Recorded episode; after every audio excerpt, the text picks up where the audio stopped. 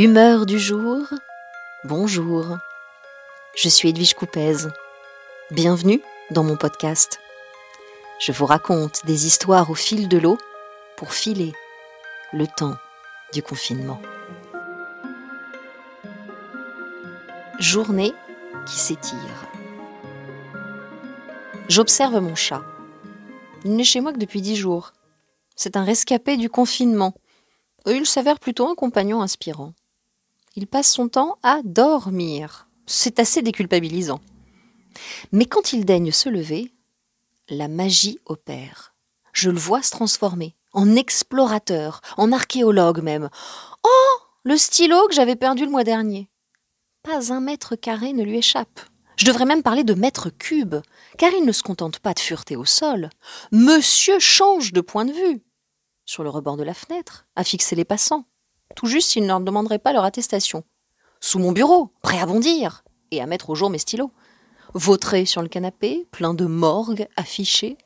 Il monte dans les placards, joue du piano, s'invite à dîner sur la table du salon, bref, l'espace lui appartient. Ça me fait penser à cette étude qui montrait qu'on avait toujours les mêmes déplacements dans une maison et que nous n'occupions en fait qu'une toute petite partie de notre espace. Et je me dis que comme mon chat, j'investis finalement mon intérieur assez différemment depuis le début de ce confinement. Moi aussi, je me roule par terre sur mon tapis de yoga. Moi aussi, je passe beaucoup plus de temps dans mon canapé. Moi aussi, j'adore m'installer au soleil derrière la fenêtre pour lire ou pour téléphoner. Et puis quand je suis avec mes enfants, je mesure l'importance que chacun ait son espace. D'ailleurs, grâce à une simple moustiquaire suspendue, nous avons transformé leur lit en cocon où ils peuvent laisser leur imaginaire s'échapper. Je m'interroge.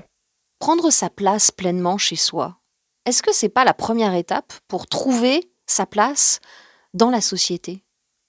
Ne pas se mettre toujours au fond de la salle pour son cours de danse, oser s'affirmer face à la glace, ne pas travailler toujours au même endroit, oser bousculer ses habitudes. Et puis pourquoi pas monter sur son bureau?